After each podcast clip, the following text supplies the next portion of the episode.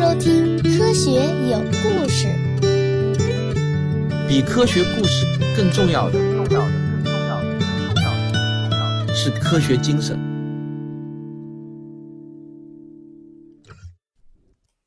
一九八九年六月四日，临近午夜，远在四十七亿公里外的太空飞行的旅行者二号探测器，向它的母星地球发出了一个标志性的信号。六月五日凌晨三点四十分，美国宇航局的深空网络通讯系统收到了这个信号，这就意味着旅行者二号对太阳系内最遥远的行星海王星的探测开始了。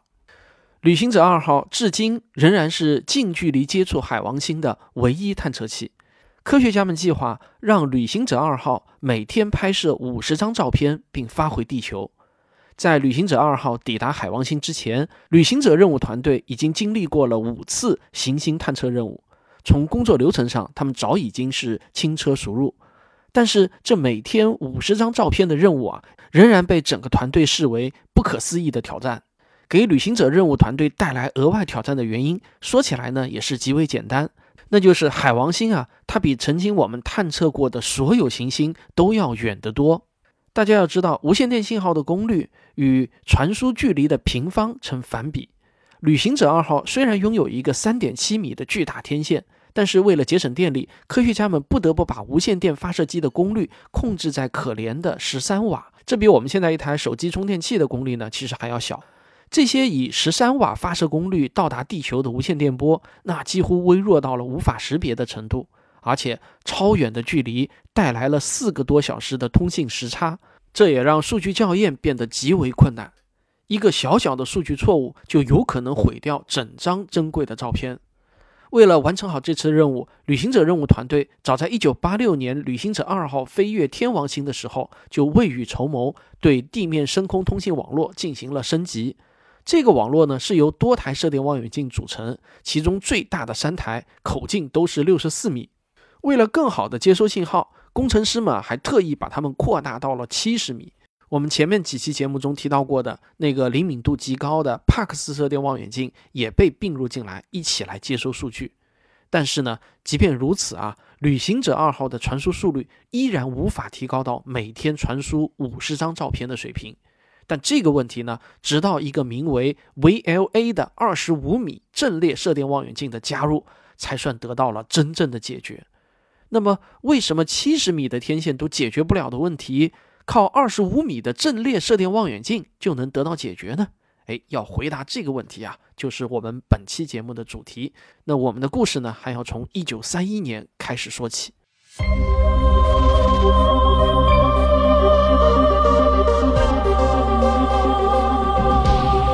从阿雷西博到中国天眼，从西方到东方，请听我为您讲述那些地面天文台的故事。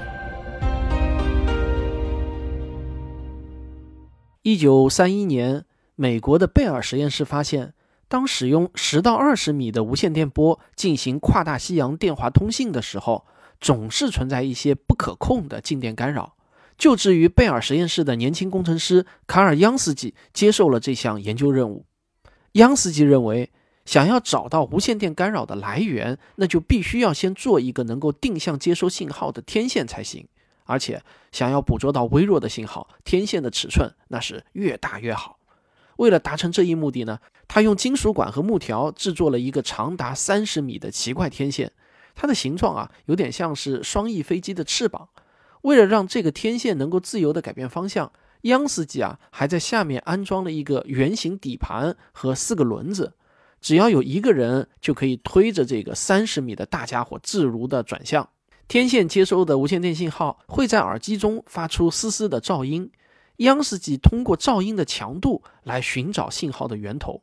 经过一段时间的观察，央世基就发现，当天线指向银河系中的某一个固定地点的时候，这个噪音的信号呢是最为强烈。于是啊，央视基就仔细排除了来自电力线或电气设备的各种干扰。经过进一步的观察呢，他就得出了一个大胆的结论：这些噪音呢，应该是来自于地球之外的。好，现在呢，我们已经知道，央视基发现的无线电波其实呢，就是来自于银河系的中心。他的这项研究呢，就开辟了一条全新的科学道路，从根本上改变了天文学家对宇宙的看法。通过央斯基打开的新窗口，天文学家就开始研究宇宙中天体的无线电发射，依靠的工具呢，就叫做射电天文望远镜。无线电波的波长范围在一毫米到一百千米之间，波长大于约十米的无线电波被地球大气层吸收和反射。短于一厘米的无线电波也容易被大气层吸收，所以呢，从一厘米到十米之间的无线电波就成了射电望远镜的主要研究对象。然而，望远镜的角分辨率呢是与波长和口径的比值成正比的，也就是说呢，当被研究的对象它的电磁波频率确定的时候，那么望远镜的口径越大，分辨率也就会越高。但是，即便是厘米级的无线电波，其波长啊，也要比可见光大八个数量级。虽然呢，射电望远镜啊，常常会照到几十米的超大尺寸，在观测无线电波的时候，也只有可怜的几个像素的分辨率。射电望远镜分辨率低，成像困难，就成了射电天文学亟待突破的大难题。一九四六年，英国天文学家马丁赖尔把两根天线同时对准了太阳。再把分别采集的信号叠加，让信号发生干涉。他发现，干涉后的信号不仅提升了强度，还提升了精度。两根天线构成了一架虚拟的望远镜，它们距离越远，虚拟望远镜的口径也就会变得相应越大。这就是干涉测量技术。当多台望远镜一起协作的时候，就构成了一个干涉阵列。加入干涉阵列的望远镜数量越多越好，距离呢是越远越好，覆盖的频率当然也是越丰富越好。看起来啊，似乎把全球所有的射电望远镜都连在一起就是最好的望远镜阵列了。但实际上并没有那么简单。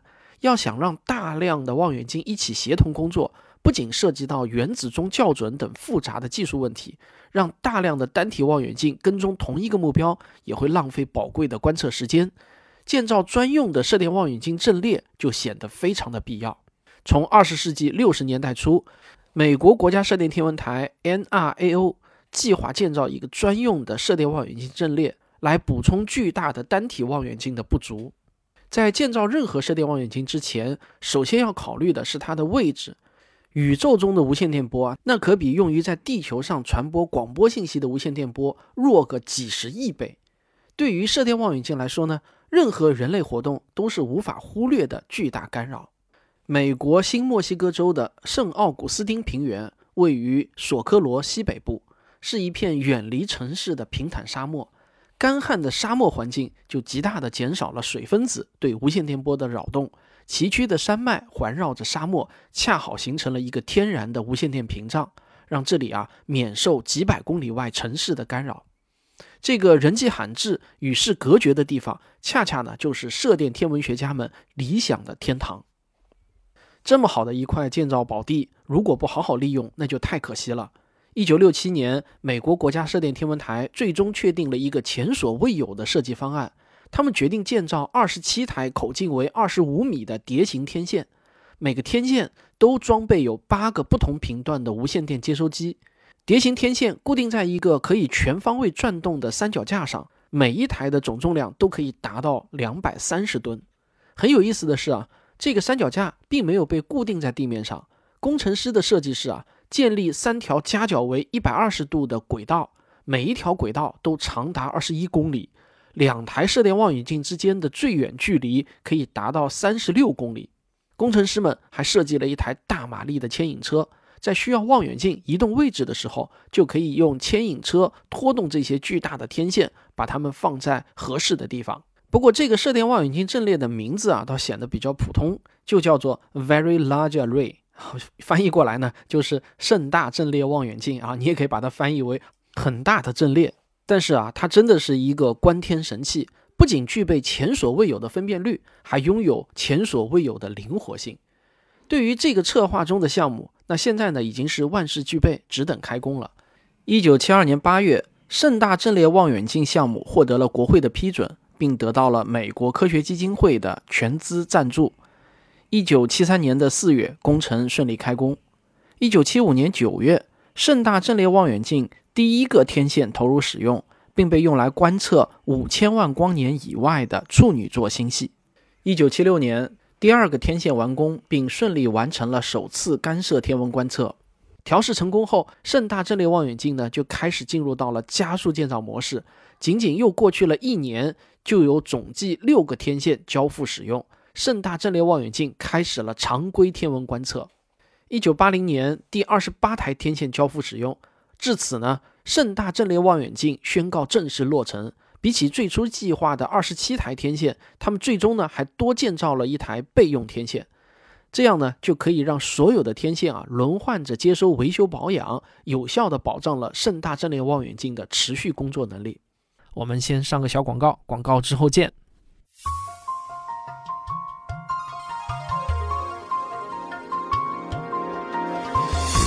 我的新书《植物的战斗》和旭东老师的新书《生命的战争》已经打包上市，各大网上书店有售。每一章都是一个新奇有趣的故事。我会从一个小小的细菌开始，给你讲到植物称霸全球的故事。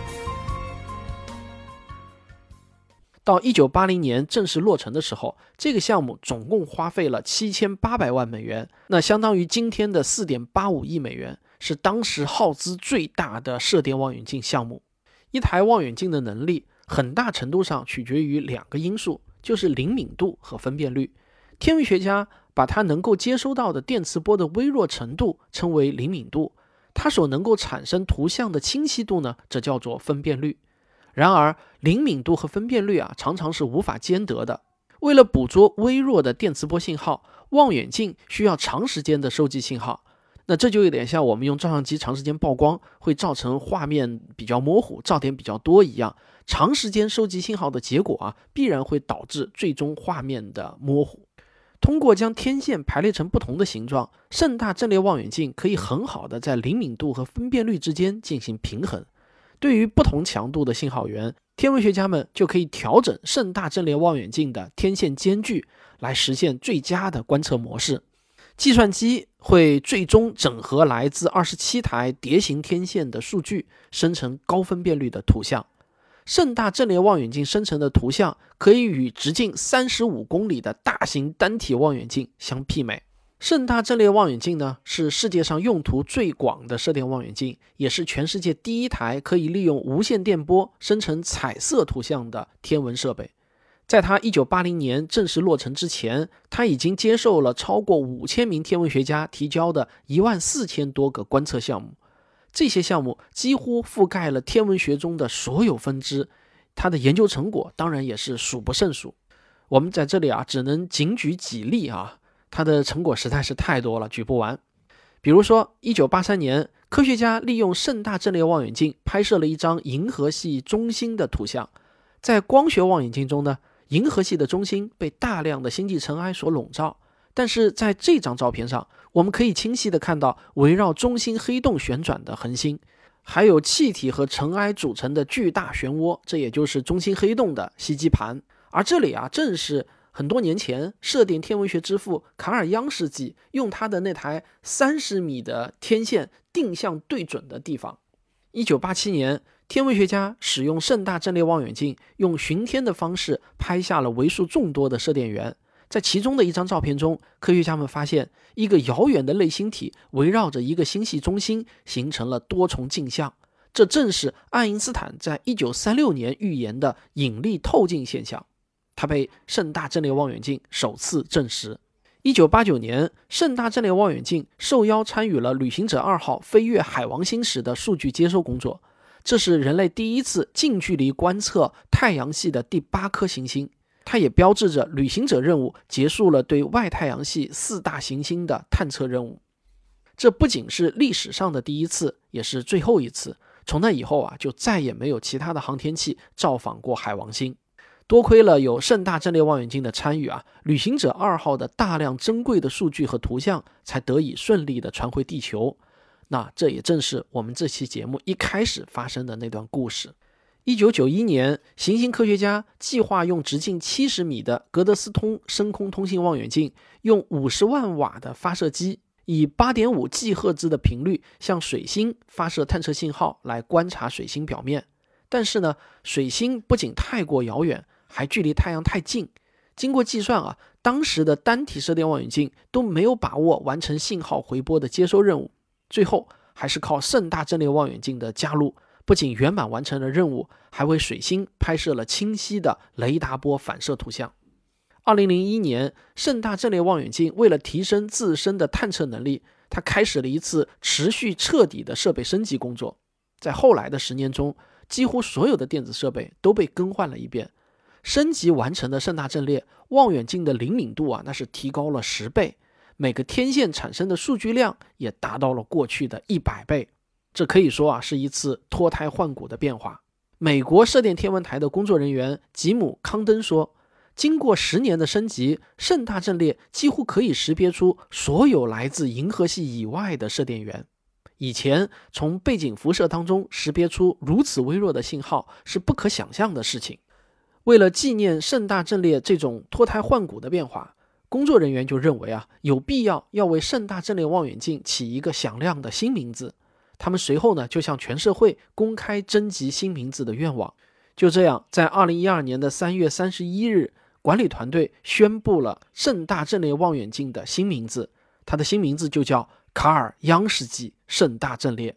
时隔八十年之后，射电天文学的先驱与先锋终于在这里实现了虚拟的握手。二零一七年九月，卡尔央斯基盛大阵列的巡天计划启动了。这项巡天计划将会持续七年时间，观测时间将会超过五千五百个小时。期间呢？阵列望远镜会三次扫描百分之八十的天空，每次扫描的间隔是三十二个月。天文学家们希望通过这次巡天任务，可以发现一千万个新天体，这个数量将是目前已知天体数量的四倍。美国射电天文台承诺，所有的巡天数据都会在完成观测后的几个星期之内就公开出来，供全世界的天文学家使用。截止到二零二二年的三月十日。第二次天空扫描的数据已经发布了出来。虽然这个巡天计划仍然在继续，但它已经成为有史以来最完整、最详尽的天体无线电发射源地图。天文学家们可以根据这份地图分辨出可见光望远镜中被尘埃云隐藏和遮挡的真相。可能在未来很长一段时间里，这些数据都将持续对超新星、中子星以及超大质量黑洞的研究提供帮助。如果有一天你有机会沿着美国六十号公路从索科罗向西行驶，你会看到绵延的山脉环抱着平原，为这条漫长而空旷的道路指引着方向。在公路的两边，你很可能会遇到鹿、羚羊和自由漫步的牛。而看不到任何一个人，但是你无需怀疑，这里一定是地球上最让你感到神奇的地方之一。不仅仅因为这里有洁净的天空和迷人的风光，更因为这里有二十七座巨大的天线，他们每隔一段时间就会变换阵型，他们就像是全人类的忠诚哨兵，在巨大的荒原上默默倾听着来自宇宙最深处的回响。好，这就是本期节目，感谢您的收听，我们下期再见。科学声音，这里特别说明一下，本期节目的文稿呢是由王鹤静同学撰稿。他虽然不是我们科学声音写作训练营的正式营员，但是呢，他其实啊蹭课把所有的课程都听完了，是自学成才，稿件呢也是写的相当的不错。大家可能已经感觉出来了，《观天神器》这个系列呢，我们整整隔了一个月才更新，让大家久等了。说实话啊，我这段时间呢，确实没有心思做其他类型的节目。今天之所以会重拾这个系列啊，主要有两个原因。第一呢，就是呃，我呢其实写了一篇与疫情有关的科普文章，但是我想了想啊，还是先不发了，待时机更成熟点儿再发。第二个原因呢，是上海最艰难的时刻呢，现在已经过去了。目前方舱医院的每日出院人数已经多于每日需要收治的人数了。虽然转运能力依然有瓶颈，那部分方舱医院的条件呢依旧是恶劣的，但是比起上周来说啊，求助信息已经有了很大的回落，这也让我的心情呢也总算好了一点起来。我呢是有朋友在家被封闭几十天后，居然呢又被测出了阳性。那么这样看来啊，就只有两种可能。要么呢，就是在核酸检测的过程中被感染的；要么呢，就是被物资所感染的。但是综合我看到的科研论文来说啊，被物资传染的概率啊，应该是远远小于测核酸过程中被传染的概率的。所以呢，现在确实有很多上海人啊，开始抵制无休无止的这种每日测核酸的行为。我们来听两段录音啊。我现我我有权利知道你们是专业采核酸人员吗？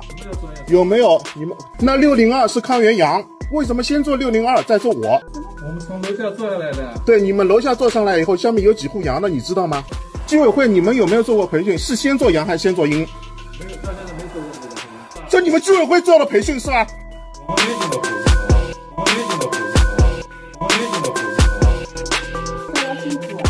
不是刚刚辛苦问题，你们这个辛苦是不用功，知道吗？你们也不想搞，你们就搞成这样了。做上做阳性，你现在这几个你们谁负责？你是哪个医院的？你这样把所有的棉签都拆开，那前面的人做好以后，那不是感染了棉签了吗？你告诉我，可以这样操作吗？没有个什么医院的，你们不做就不要。做。不是不是，